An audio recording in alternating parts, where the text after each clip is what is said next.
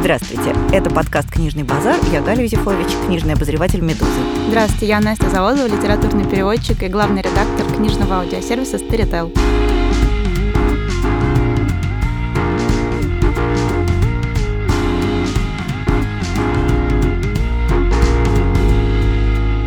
Как мы и обещали, мы вернулись. У нас второй сезон нашего подкаста, и в этот раз мы будем делать немножко другую вещь. Если в прошлый раз мы рассказывали про несправедливо порицаемые и принижаемые литературные жанры, которых на самом деле есть много всего хорошего, то э, в этом сезоне мы займемся копанием вглубь. Дело в том, что большая часть нормальных, обычных, просто читателей читает книги довольно поверхностно и делает э, она, э, она, эта часть читателей, отчасти осознанно, потому что идея того, что текст надо анализировать, очень, конечно, скомпрометирована средней школой, где вопрос, что хотел сказать автор, вызывает, мне кажется, такую нормальную глубинную судорогу всего организма у любого человека, который этот вопрос слышит. И вообще идея того, что текст надо читать как-то особенным способом, эта идея крайне непопулярная. И, в общем, благодаря торжеству постмодернизма нас э, избавили от жесткой необходимости читать книги как-то эдаким способом, куда-то там что-то вглядываться, высматривать, искать, анализировать и так далее. Постмодернизм нам разрешил читать книжки поверхностно, то есть что захотел, то и вычитал, сконструировал сам себе э, какое-то послание лучше автора. Прочитал «Имя Розы», получил нормальный такой бодрый детективчик и, в общем, вполне себе сидишь довольный. Сегодня такая практика является нормальной, легитимной, и многие книги, мне кажется, так и вполне справедливо читать. Но есть и другие способы чтения. На самом деле в любом тексте всегда скрыто чуть больше, чем можно увидеть с первой попытки. И увидеть эти разные слои которые в любом маломальски хорошем тексте присутствуют. Это, в общем, на самом деле тоже может быть клево и прикольно, причем не с точки зрения вот этого вот обязательного занудливого выяснения, что же хотел сказать таки бедный автор и хотел ли он что сказать, а именно с точки зрения как-то расширения спектра читательских удовольствий. Можно прочитать одну и ту же книжку и увидеть в ней много разного культурный контекст, исторический контекст, какие-то забавные, прикольные параллели. Таким образом, книжка оказывается гораздо более сложной, объемной и увлекательной, чем можно заключить с первой попытки. Да, Галя, вот вы сказали, что ну, большинство современных читателей читают поверхностно книгу. Я хочу сказать, что поверхностно здесь мы, конечно, не хотим употребить в каком-то уничижительном контексте. Понятно, что у большинства современных читателей на самом деле просто нет возможности как-то угадать, что было спрятано в этой книге. Потому что если человек, например, всю жизнь занимался квантовой физикой, физикой, или, например, он всю жизнь э, работал, не знаю, с цветами, составлял какие-то, не знаю, цветочные композиции, или был дизайнером, и кроме литературы, которая вот проходится в школе, а как мы помним, что только до недавнего времени школьный курс литературы стал меняться хоть в какую-то более-менее приличную сторону, ему просто неоткуда взять какие-то штуки, которые человек со специальным филологическим или литературическим образованием может узнавать просто потому, что его, его этого учили, а вот э, дизайнера нет. И, собственно, весь смысл второго всего нашего подкаста — это то, что мы хотим хотим рассказать хотя бы о самых-самых популярных и общих сюжетах, которые встречаются во всех современных романах. И если при чтении вы их узнаете, то это добавит вам как бы, ну не знаю, просто это такая радость узнавания. Знаете, как вот есть в компьютерных играх есть пасхалки. Ты можешь пройти компьютерную игру и просто получить удовольствие. Ты можешь найти в ней спрятанный какой-то привет от э, создателей, какую-то там отсылку к другой игре или какую-то шутку, которая понятна только фанатам, а, поклонникам этого жанра. И становится как-то на душе теплее. Но опять же, я повторяю, что при всем при этом книги можно читать абсолютно так, как хочется. Потому что, если мы вспомним, то вот Ницше убил Бога, а Ролан Барт убил автора. Ролан Барт был такой, значит, э, чувак французский, очень-очень известный ученый. Вот он э, такой яркий представитель семиотики, да, наверное, сказать. Ну да, Или пост, они... постструктурализм. Постструктурализма, да, когда... Э, что такое постструктурализм? Грубо говоря, это когда полная утрата структуры всего. Вот вы ищете в книге э, смысл, а в книге фига. Там нет структуры, нет центра, ничего, все разрознено, все болтается. И Барт сказал, знаете что? Автор-то, в общем-то, умирает ровно в тот момент, когда, дописывая свое, свое произведение, отправляет его дальше читатель. Читатель же берет абсолютно новое произведение, сам его себе в голове конструирует. И автор, знаете ли, может там вот полежать тихонечко в гробу. И что он хотел сказать, да. вообще да. никого и не интересует. читатель, грубо говоря, автор в гробу видел, потому что сам читатель уже вполне вполне может достроить себе все что угодно в произведении. Собственно, примерно об этом же написал Умберто Эко. И вот э, можно помнить всегда, что можно высматривать в книге какие-то общие мотивы и предыдущие традиционные какие-то сюжеты, а можно просто читать книжку как книжку, и вы будете, в общем, в своем праве. Нужно помнить, что и Барт, и Эко вас, так сказать, э, заметили и благословили. Да, но мне просто кажется, что э, вот этот поиск пасхалок, он вполне увлекательное самодостаточное развлечение. То есть если мы подходим к книге как не к утилитарному объекту, который ты читаешь для того, чтобы освоить, не знаю, прости господи, семь навыков высокоэффективных людей, а если ты подходишь к книге с какой-то такой развлекательно познавательной целью, то увидеть эти пасхалки очень прикольно. Вот я, например, недавно прочитала какую-то большую пользовательскую дискуссию, читательскую дискуссию о книге Стивена Фрая «Мифы». Это действительно очень обаятельная книжка. Стивен Фрай прекрасно пересказывает древнегреческую мифологию, очень живо, остроумно, весело, с притопами и прихлопами, ну, как все, что делает Стивен Фрай. Пользовательская, читательская дискуссия меня немножко, признаться, огорчила, потому что а, люди говорят, ну вот, наконец-то я теперь знаю древнегреческую древнегреческую мифологию. Вот теперь, слава богу, все встало у меня на свои места. И я понимаю, что эти люди, которые так про это пишут, с одной стороны, они абсолютно в своем праве. Действительно, Фрай, в общем, нигде особо ничего не перевирает.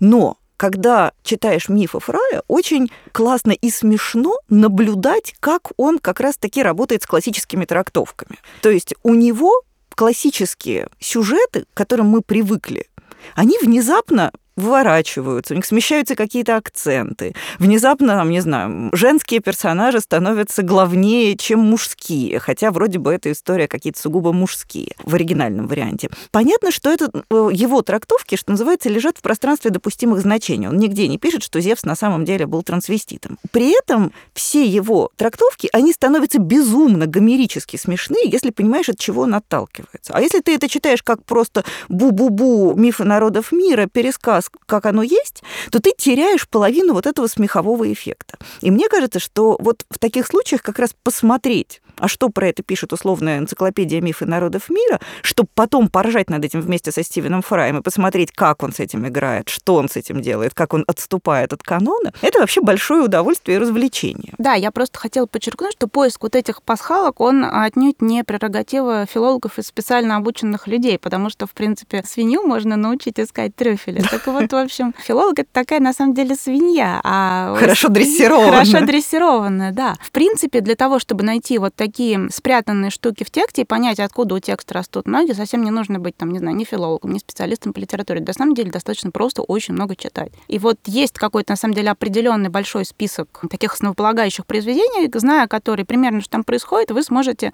превратить чтение в какое-то более вообще интересное, увлекательное занятие, в такой квест.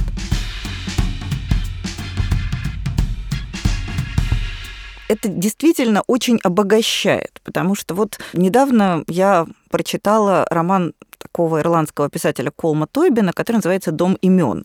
Честно сказать, не, мог, не то, чтобы меня от этого романа сильно вштырило. Он, на мой взгляд, ну, такой, ну, нормальный, такой не очень энергичный англоязычный роман Романович. Но этот роман, который весь построен на переосмыслении классического мифа о Клетимнестре. Клетимнестра, которая, как мы все помним, осталась сидеть дома, пока Агамемнон отправился завоевывать Трою. За это время немножко там как-то нормально так обжилась, завела себе любовника. Ну, дети от первого брака, понятно, слегка пострадали, но вроде тоже никого не убили. Тут возвращается муж, да еще и с новой подружкой, и говорит, говорит, типа, это вот Кассандра, она тоже будет с нами жить, прошу любить и жаловать. Ну и понятно, что ничем хорошим эта история закончиться не может. И это такой абсолютный архетип, это классическая древняя вечная история, которая бродит по всей мировой литературе с древнейших времен, и вот добрела до Колма Тойбина и локализовалась в Ирландии. Можно прочитать этот роман, в принципе, не подозревая про Эсхила и вот эту всю трагедии. А можно увидеть вот эту вторую грань, и оно становится прям действительно очень здорово. И мы в нашем втором сезоне как раз будем рассказывать про всякие такие вечные бродячие сюжеты, про то, как они поживают в более поздней литературе. Греческий миф — это новый черный реально. Потому что то не было, не было, и вдруг внезапно поперло. Вот Колм Тоймен написал переделку сюжета о Клетимнестре. А Клетимнестра, понятно, зарубил муж не просто так, а потому что он взял ее дочь и принес ее в жертву богам. Типа ну, в общем, да, есть что припомнить. Знаешь, жена есть ребенок в хозяйстве, я придумал, как его использовать. То до этого как раз Стивен Фрай не какие-то либо мифы взялся пересказывать, а греческие. Пэт Баркер, известная такая английская такая гранд-дама британской литературы, которую у нас, к сожалению, тоже не очень-то, по-моему, вообще не переводили. Она написала роман, который получил э, в прошлом году какую-то большую оценку критиков и читателей. Это Илиада, переписанная глазами женщин. О, это прям классика. Я вот ждала этой фразы. Кто-то должен был это да, сделать. Да, это Илиада глазами Брисеиды и всех вот этих пленных женщин, которых, значит, пришли а, ахейцы, и все, что, значит, вокруг, э, выжгли, полонили, изнасиловали и поработили. И вот все эти женщины, значит, там начинается прекрасный этот рассказ о том, что, значит, все, э, все восхищались Ахиллом, какой он златокудрый и прекрасный, а мы называли его мясником. Внезапный всплеск интереса к какому-то определенному сюжету очень показательно в целом обществе. Почему мы снова обратились к греческий миф? На самом деле, мне кажется, вот э, можно, конечно, придумать какую-то красивую там причину, э, но на самом деле, мне кажется, что в нынешнем пошло, пошло какое-то истощение сюжетное вообще. Вот если посмотреть экранизации, куча экранизирует книг, потому что, видимо, в фильме плохо с сюжетами. А книги все кинулись в греческий миф, потому что, по-честному, греческий... Не подведут.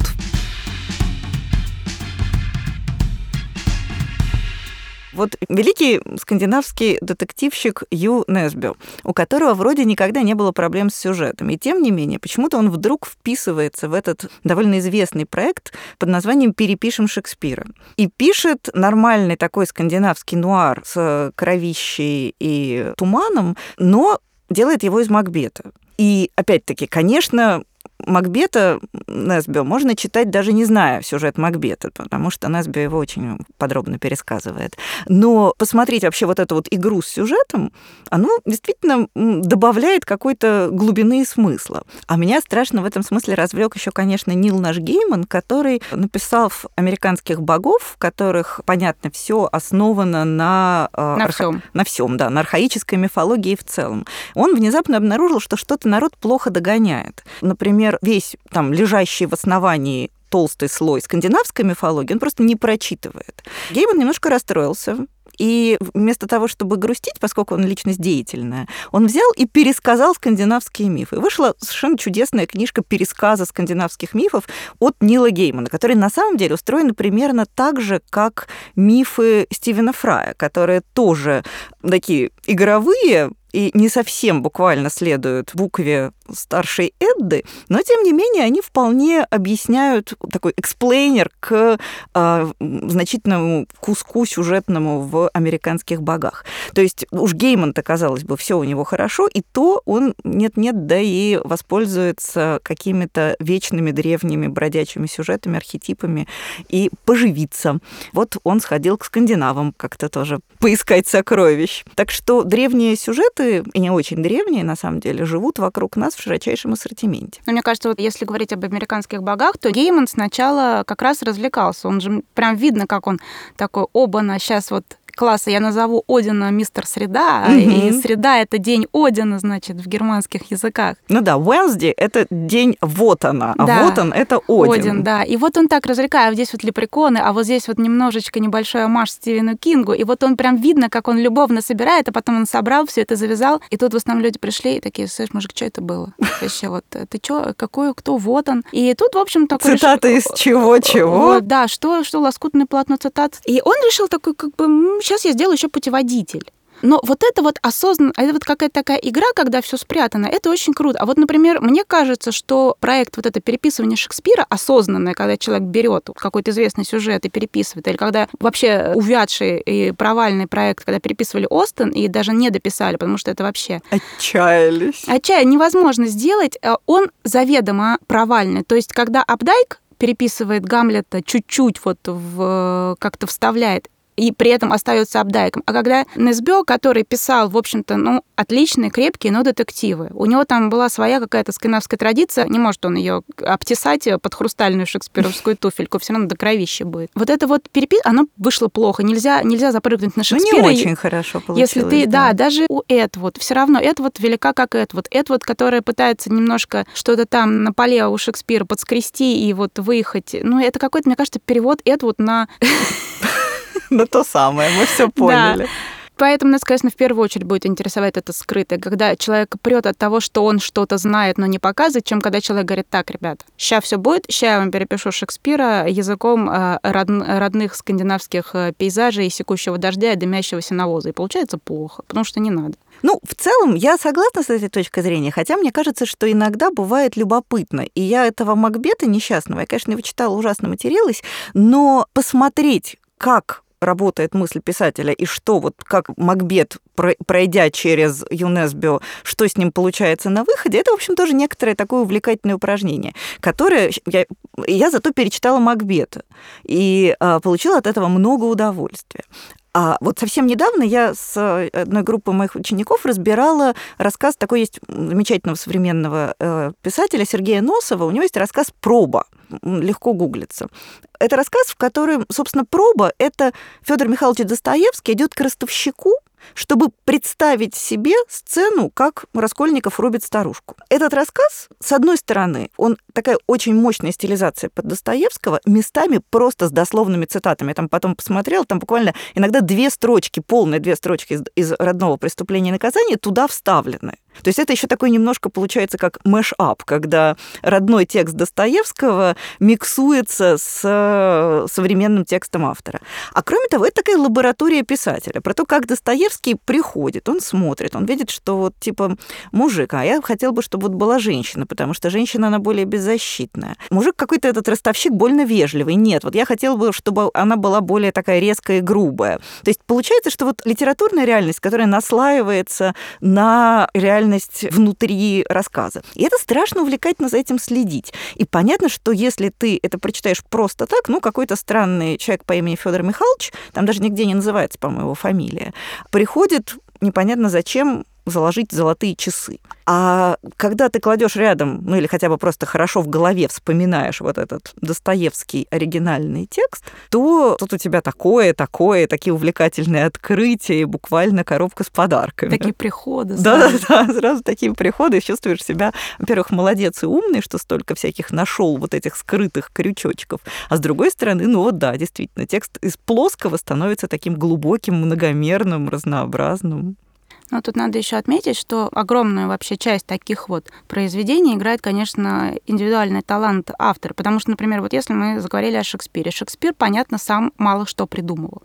Он брал практически готовые сюжеты, но кто теперь об этом помнит, потому что он стал как бы существовать отдельно от всего. Хотя, например, сюжет про Гамлета — это действительно история из хроник Саксона Грамматика, датский был такой, грубо говоря, летописец. И он рассказывал о принце, которого звали Амлет, которого, значит, потеснили с престола. Ну, там, правда, все было гораздо прозаичнее. Принц Амлет бежал в Швецию, собрал там а, войско, вернулся и, как следует, всем, всем пробил с ноги просто.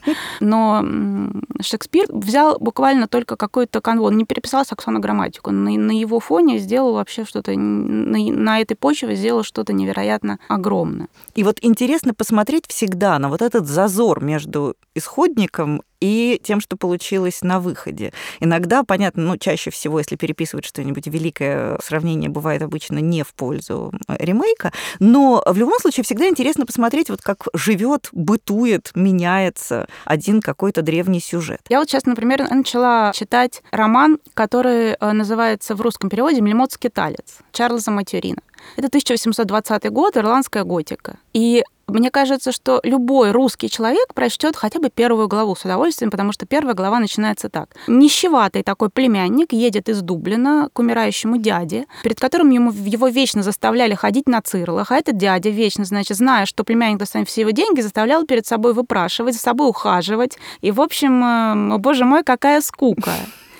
И абсолютно это абсолютно начало из Евгения Онегина. И вот мне кажется... Евгений Онегин читал Мельмота Скитальца. Э, Пушкин читал. И я думаю, что, в принципе, Евгений Онегин тоже. Но мне кажется, не зная вот этого прекрасного романа, в котором дальше, я уже там прочитала, дальше там все будет интересно, там загадочный портрет, который висит в запертой кладовой у дяди, который нужно по завещанию обязательно уничтожить. Еще там есть рукопись, а еще там есть какой-то странный чувак, который жив с 1646 года. Ну, Нагосфер, собственно говоря. Личный вот, жид. Да, а потом же еще можно вспомнить и э, книжку «Рукопись найдена в Сарагосе». И мне кажется, что вот если уже все это прочесть, то, во-первых, викторианская традиция толстого романа 19 века, она не будет казаться такой скучной. Во-вторых, например, вот есть писательница Сара Перри, которая работает в жанре э, современного нового викторианского романа, и она, в общем, пытается воссоздать а, викторианский роман на современной почве. У нее такая посылка, что на самом деле люди в то время не отличались от нас очень сильно. И она написала роман «Мелмот», в котором Мелмот женщина, но Конечно, Кто можно, сомневался. да, можно прочитать отде- его отдельно, а можно прочитать, помню, вот эту вот историю про дядю самых честных правил, который когда не в шутку за не мог, и уже про все вот это вот и рукопись найдена в Сарагосе, и сразу и роман э, Сары Перри туда отличнейшим образом встроится.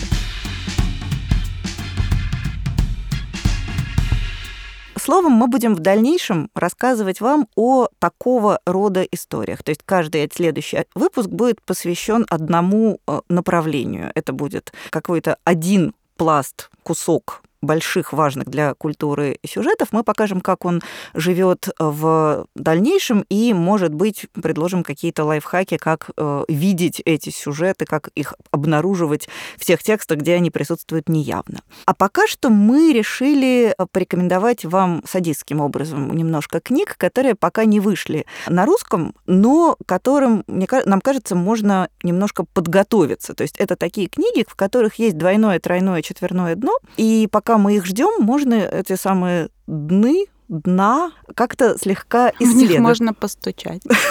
Дай бог, они окажутся не очень хрупкими. Не, но эти книги, они все предположительно выйдут в течение 2019 начала 2020 да. года. То есть э, пока в ожидании можно почитать чего-то. Да, и я для начала хочу обратить ваше внимание на роман французского писателя Лорана Бине, который называется «Седьмая функция языка».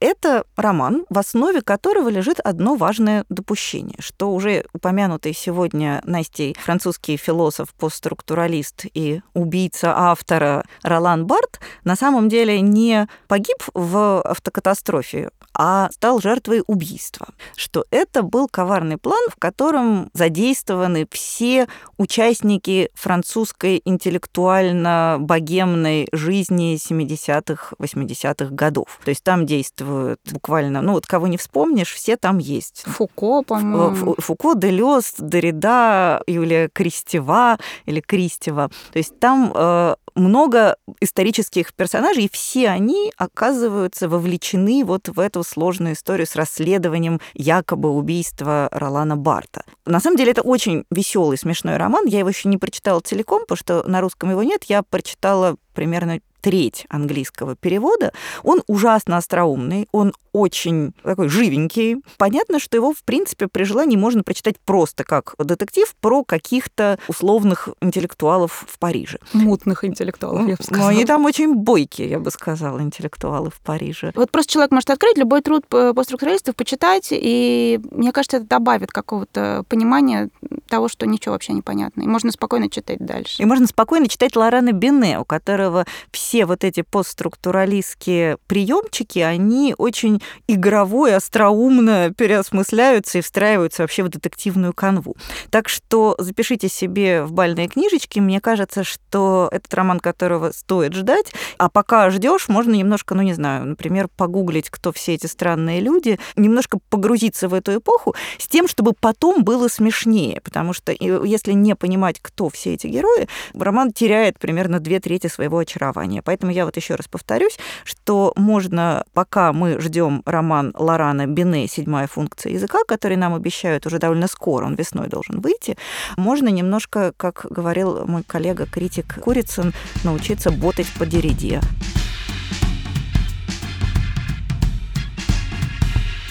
Теперь вы что-нибудь советуете? Да, я вот думаю, с чего начать. Давайте начну с книги, которая выйдет, наверное, раньше всех. В издательстве Синбад выходит дебютный роман американского писателя Габриэля Теллента. Да, он Теллент будет в русском переводе. Название у книги пока нет, потому что она название очень сложное. По-английски называется My Absolute Darling. И это двоякое название. Оно должно применимо к любому полу. А по-русски всегда у нас влезает угу. какая-то гендерность. А, собственно, издатели сейчас думают, как так назвать, чтобы вот это сохранить, вот эту странную двойственность. Потому что это история о совершенно мучительных, страшных, садистских, таких садомазохистских взаимоотношениях, о сумасшедшего отца, который, значит, верит в то, что мир вот-вот накроет экологической катастрофой, поэтому он, значит, окопался у себя в, в родовом гнезде, там запасы тушенкой, сгущенкой, патронами, и, значит, э, с ним живет его дочь, которая другой жизни не знала, и с которой у него совершенно такие жуткие насильственные отношения, и которые при этом нельзя назвать однозначно плохими. Потому что девочка, э, выросшая таким вот искривленным образом, она тоже не знает никого, кроме него.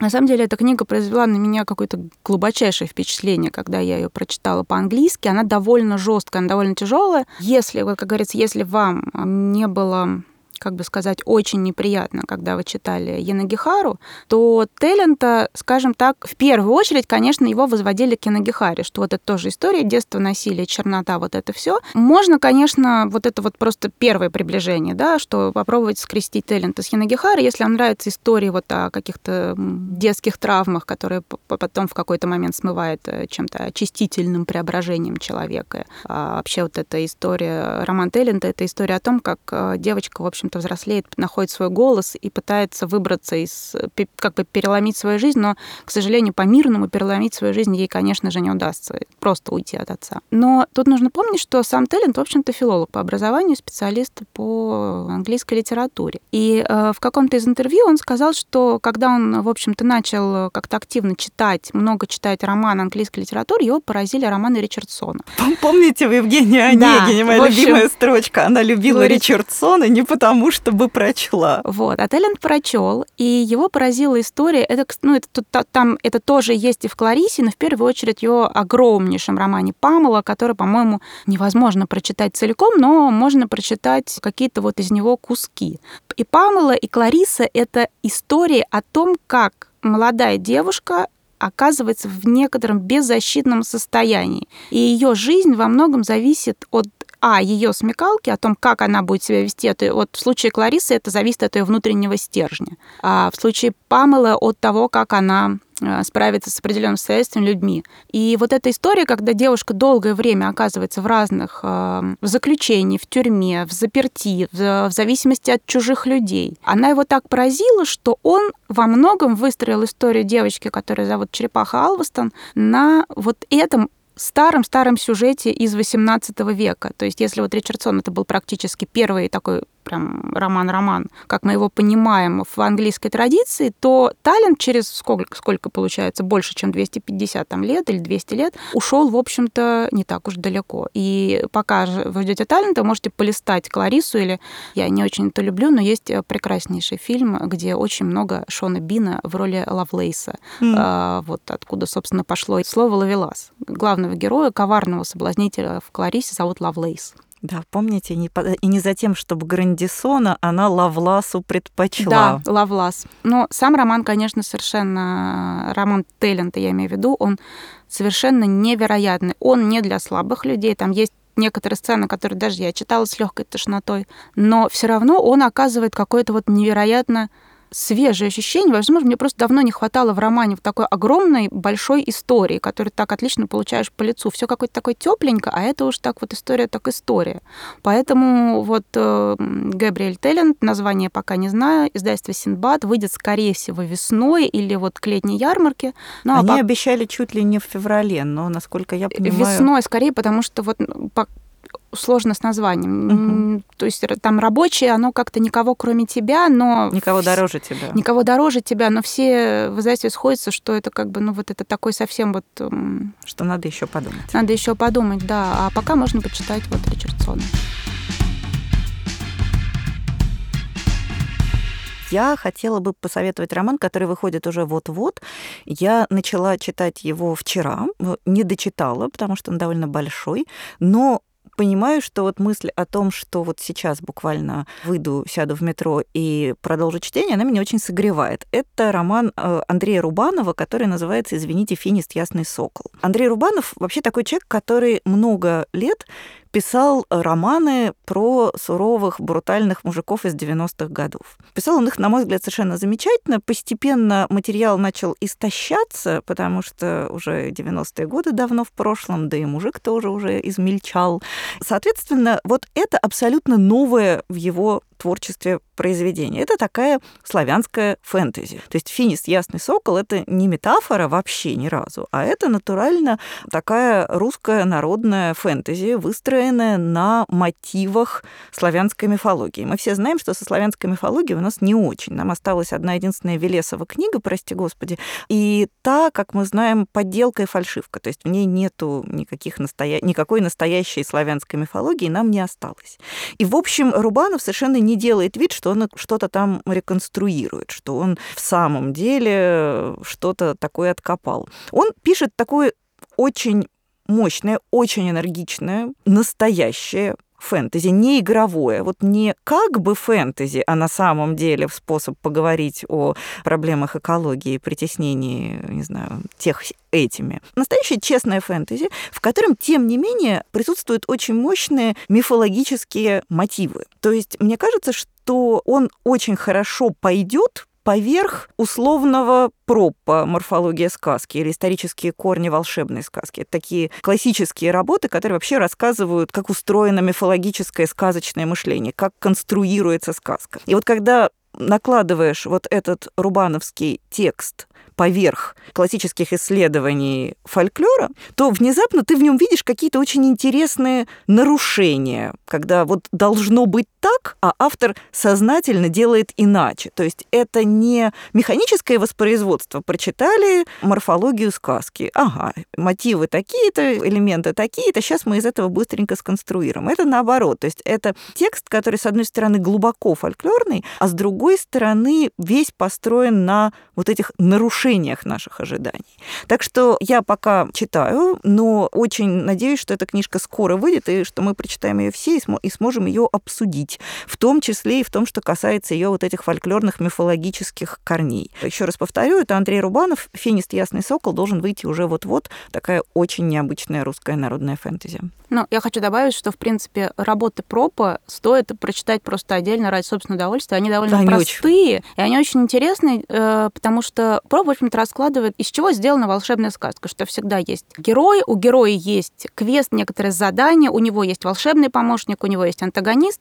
И вот любую, в принципе, сказку можно разложить по вот этим каким-то опорным точкам. И не только, на самом деле, оказывается сказка. Если вы возьмете какой-то такой вот прям роман с сюжетом, с действующими лицами, то вы увидите, что, в принципе, Проб э, не придумал, а как бы зафиксировал вот эту вот универсальную структуру. Роман вообще истории, где в ней кто, где в ней герой, где в ней противник, как в ней все развивается. В общем, это просто очень увлекательное чтение, особенно если сравнить его. Есть, ну, немножко похожая работа французского ученого Гримаса про октантную модель. Как бы это вот прям совсем сложно. А Пропп — это очень-очень просто и увлекательно. Да, самое главное — это потом этого Проппа развидеть, потому что э, у меня, я помню, первое первое время после прочтения морфологии сказки у меня была главная проблема, я везде видела Проппа. Такая То есть у меня пробка была. Да, у меня абсолютно произошла проппизация сознания, у меня вся действительность вокруг начала раскладываться на мотивы по Проппу. Ну, на самом деле, это тоже такой довольно прикольный experience, я бы не, что называется,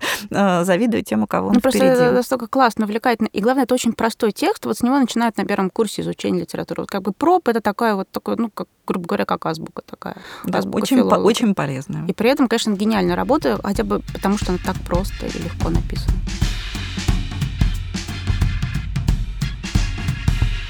Я тогда расскажу про роман, который, я надеюсь, что выйдет в 2019 году, потому что этого писателя у нас как-то в какой-то момент закончили переводить. Это известный британский классик и букеровский лауреат Алан Холлинхерст. И у нас перевели, по-моему, его только основной, вот как раз букеровский роман «Линия красоты» когда-то очень давно. И как-то перестали. Но вот сейчас в издательстве «Астрелис ПБ» выкупили права на его последний роман «Дело Спаршалта». Будем надеяться, что к концу, к зиме 2019 его у нас все таки выпустят. А до того стоит почитать довольно, ну, и освежить или понять вообще, что такое, кто такой Алан Холлинхерст, стоит почитать довольно много разных представителей британской литературы, потому что Холлинхерст прекрасен тем, что он, с одной стороны, создает, конечно, что-то свое. Он не был бы таким бы букеровским лауреатом и самобытным писателем, если он не делал бы ничего нового. Но, с другой стороны, он настолько вписан в британскую историю, в британскую литературу, что каждый его роман — это такое еще собрание, собрание сочинений предыдущих авторов. Например, сам Холлинхерст говорит, что на него сильно повлиял, э, писатель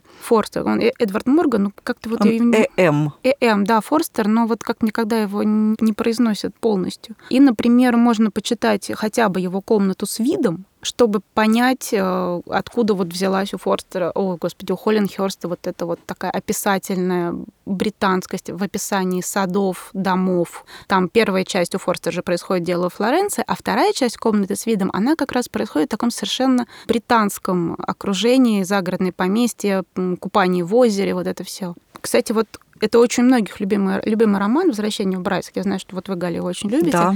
Я не очень его люблю, Уво я больше люблю, по-моему, «Мерзкую плоть». Я все время забываю, как называется этот прекраснейший роман. Где невинность потеряла крылья? Где невинность потеряла крылья. Мерзкая плоть. «Мерзкая плоть». Вот он, по-моему, совершенно потрясающий. А «Возвращение в Брайск», мне кажется, он какой-то гораздо более грустный. Вот он прям Ну, какой-то такой тяжелый. Но, опять же, без возвращение в Брайск это не могло быть Алана Холлинхерста. Взять, не знаю, всех вот этих выдающихся британцев, Айрис Мёрдок, и Джулиана даже Барнса, который еще жив, и Элизабет Боуэн, и Вирджинию Вулф. И у каждого Холлинхерст берет что-то такое, что позволяет ему на их фоне сделать что-то новое. Это, конечно, удивительно, потому что, казалось бы, когда до тебя написали столько уже всего, ну, что ты можешь сделать, червь? Сиди и вот там это хве, хве или пеокая. Но вот, кстати, я перед э, выпуском подкаста перечитала прекраснейшее эссе Томаса Стернза Эллиота, которое называется «Традиция и индивидуальный талант». Эллиот за что там, простите, топит? Он говорит, что лучший поэт это тот поэт, который свое индивидуальное а, засовывает куда-нибудь подальше. Что до 25 лет человек может еще, конечно, писать там каких-то своих потрясающих эмоциях, которые лично у него возникли, но после этого и вообще, что поэт тем лучше, тем важнее, тем интереснее, когда он ухватывает предыдущую традицию, как бы пропускает ее через себя и в ней растворяется, и вот фиксирует ее в этом новом времени. И он, прив... он говорит там такую замечательную вещь, что вот мы очень часто считаем себя более знающими людьми по сравнению с людьми, которые писали в прошлом. Говорит, ну что мы знаем? Мы знаем, что они писали. И, говорит, прошлое продолжается сейчас, и вот человек, который забудет на какое-то время о собственном «я», а сможет вот это вот непрекращающийся голос прошлого поймать и зафиксировать его вот на своем отрезке времени, э, Эллиот считает настоящим поэтом. Я считаю, что Холлинхерст как писатель, он есть этот невероятный э, эллиотовский поэт потому что он поймал этот голос огромнейшей британской традиции, богатейшей просто, там копать не перекопать, и сделал на этом свой роман. У него прекрасное дело с Паршелта, это роман о том, как, грубо говоря, один человек повлиял на жизнь разных-разных людей в разное время. И как вот это вот и влияние, а, там просто скандальное дело о коррупции. И оно расходится вот кругами по разным людям. И там у него история о дружбе, и история об искусстве, и история о том, как мы сами создаем себе семью, вот любимый какой-то сюжет нынешних британских, не только англоязычных писателей, о том, что подчас друзья — это люди, которые наша настоящая семья, которую мы сами себе выбираем, потому что мы уже можем это делать. Потому что традиционная семья, она теряет свои вот эти четкие очертания. И в то же время Холлинхерст, когда он пишет об этом новом, о том, что важно сейчас, он в то же время как бы собой говорит за всю вот эту предыдущую британскую традицию. Это, конечно, невероятно. Поэтому я очень надеюсь, что у нас его переведут к концу 2019 года. И обратите внимание, конечно, почитайте пока то, что есть у Холлинхерста, переведенного один этот роман. Почитайте предыдущих британцев. И, в общем, напоминаю, дело с Паршелта мы очень все ждем к зиме. А я еще хочу добавить по поводу дела с Паршелта. Я тоже его, конечно же, не дочитала. Купила, как обычно, на Амазоне, но прочитала, наверное, процентов 20. И я должна сказать, что мне кажется, в процессе подготовки к этому роману очень полезно почитать, извините, пожалуйста, Дороти Сейерс а, с ее оксфордскими детективами. Потому что вот эта атмосфера, странная, очень осо- обособленная атмосфера, которая создается в этом романе, она очень перекликается вот с оксфордскими э, детективными романами э, английской писательницы Дороти Сейерс, которая там тоже имплицитно присутствует. И диалог с ней там тоже продолжается.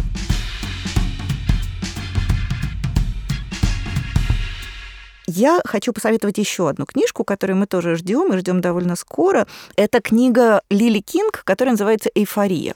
Это совсем короткий роман, буквально, не знаю, 250, может быть, страниц. 250 где-то, он прям коротенький, да. прекрасно коротенький. Он очень короткий, очень сухой, очень мощный роман, в котором главные герои — это фактически это Маргарет Мид, основатель современной культурной антропологии. Это совершенно не университетский, не академический, не научный роман. Это роман про нормальных живых людей, про очень такую серьезную драматическую персональную коллизию. Не буду спойлерить, потому что там 250 страниц, ты буквально сообщаешь, в чем коллизия, и получается абсолютный стопроцентный спойлер. То есть это история, которая, в принципе, могла бы произойти с любым человеком. Но то, что она происходит с э, Маргарет Мид, мне кажется, э, добавляет особой глубины. То есть это роман, который ты сначала можешь прочитать читать как просто человеческую историю, но когда ты понимаешь, кто герой этой истории, она обретает совершенно другой смысл, вес и объем. И мне кажется, что вот готовясь к эйфории, имеет смысл, не знаю, почитать какую-нибудь классику современной культурной антропологии, просто, например, почитать про Маргарет Мид и какие-нибудь ее пару, пару-тройку статей, чтобы немножко понять вообще, какой мир описан в этом романе. Потому что роман, еще раз повторю, он очень скупой, он очень такой сухонький, очень такой лапидарный, по-хорошему лапидарный, но понимание контекста вокруг этого романа, оно способно его превратить буквально в такой, прости господи, роман-эпопею. Я тогда расскажу о романе, который, скорее всего, выйдет в, уже в 2020 году, хотя, может быть, конечно, есть Э, шанс, что и в конце 19-го. Это роман современной ирландской писательницы Салли Руни, который называется «Разговоры с друзьями». Салли Руни, она делала такое просто много-много шуму в, в англоязычном пространстве. Э, в 27 лет она стала самым, самым юным писателем, получившим премию Коста за лучший роман. Она была номинирована на Букер в прошлом году, но это даже не самое главное. Самое главное в том, что э, ее встретили огромным читательским интересом. То есть это не то, что э, критики похвалили, а читатели вежливо вежливо покивал, а потом, значит, схватился за Ли Чайлда очередного. А Салли Руни действительно вызвала огромный-огромный интерес у обычных читателей. И вот у меня есть объяснение, почему так. Салли Руни, в общем-то, пишет романы, в которых не нужно вот искать какое-то, с одной стороны, не нужно искать какое-то вот двойное дно или какой-то глубокий смысл. Она фиксатор того, что вот происходит сейчас с людьми, с так называемыми миллениалами и поколением даже уже младше. Люди, которые растут в, уже в таком в медийном, в цифровом пространстве, которые не мыслят себе жизни без твиттера, без телефонов, гаджетов и прочего. И с другой стороны, у этих людей проблемы те же самые, что были, например, э, не знаю, там, у людей 100, 200, 300 лет назад. Их также волнуют какие-то там, не знаю, проблемы в любви, проблемы в жизни. И Салли Руни берет своих современников, помещает их в актуальный момент и просто рассказывает, что с ними происходит. И ее вот называют действительно ирландской Джейн Остин, и я в это верю, потому что так же, как романы Джейн Остин кажутся таким простым, но они, в общем-то, о том, как двое людей полюбили друг друга, но что-то не складывалось, а потом хобано и сложилось. И здесь то же самое. Люди оказываются в какой-то очень простой жизненной ситуации. Кто-то кому-то изменил, кто-то, значит, с кем-то дружит или не дружит. Непонятно, что делать. Как найти друзей, если ты тебя вот в школе все ненавидели, а ты переехал в новый город и поступил в университет и обнаружил, что можно себя создать заново. Или, например, люди, в принципе, вот как раньше, не знаю, писали письма друг другу огромные, из этого складывались целые пистолярные романы. Теперь, в принципе, то же самое можно делать по имейлу. И вот эти огромные страстные переписки по имейлу, когда там ответ, ответ, ответ на такое-то письмо, они, в принципе, по структуре похожи на вот эту вот любовную переписку. И у Салли Руни герои делают, в принципе, то же самое, и ты, когда читаешь, точно так же, как одна какая-то богатая знатная дама, прочитав роман Мэсфилд Парк, я не помню, как ее звали, сказала, что, господи, ведь это же э, так приятно было читать, это люди, вот, э, с которыми мы встречаемся каждый день. И здесь у Руни то же самое, это люди, с которыми встречаемся каждый день. Это абсолютно применимо не только к современным ирландцам или к современным британцам. Это применимо к современным русским людям, которые работают там, не знаю, в офисе или учатся в университете. Это абсолютно те же проблемы. И то, как она весело, живо, остроумно это все фиксирует, и в то же время с какой-то невероятной точностью и честностью, это ее вот выделяет из толпы. Точно так же, как у Джейн Остин. Ты читаешь, в общем-то, о простом сюжете, двое людей встречаются, пожениться не могут, так и здесь. И вот это ее невероятное умение из простого сделать интересное, из банального то, то, что вот э, тебе никогда не надоест, оно как-то очень, как-то ее вот выделило и вызвало любовь у нее простых читателей. Поэтому в ожидании, так сказать, Салли Руни можно перечитать Джейн Остин, ну, или Эмму, или «Гордость и предубеждение, и просто вспомнить, как оно вот это бывает, удовольствие от простой, хорошо рассказанной истории, и которая э, сохраняет свою актуальность до сих пор. На этом мы на сегодня заканчиваем. И в следующих наших выпусках будем устраивать такой филфак э, very very light для тех э, читателей, которым интересно искать пасхалки и находить в тексте чуть больше, чем можно обнаружить, если просто прокатиться по поверхности на конечках. Меня зовут Галя Зифович. До встречи. Счастливо. Да, на самом деле, мы будем просто рассказывать э, для тех, кому интересно читать побольше. Вот и все. Меня зовут Настя Завозова. Пока.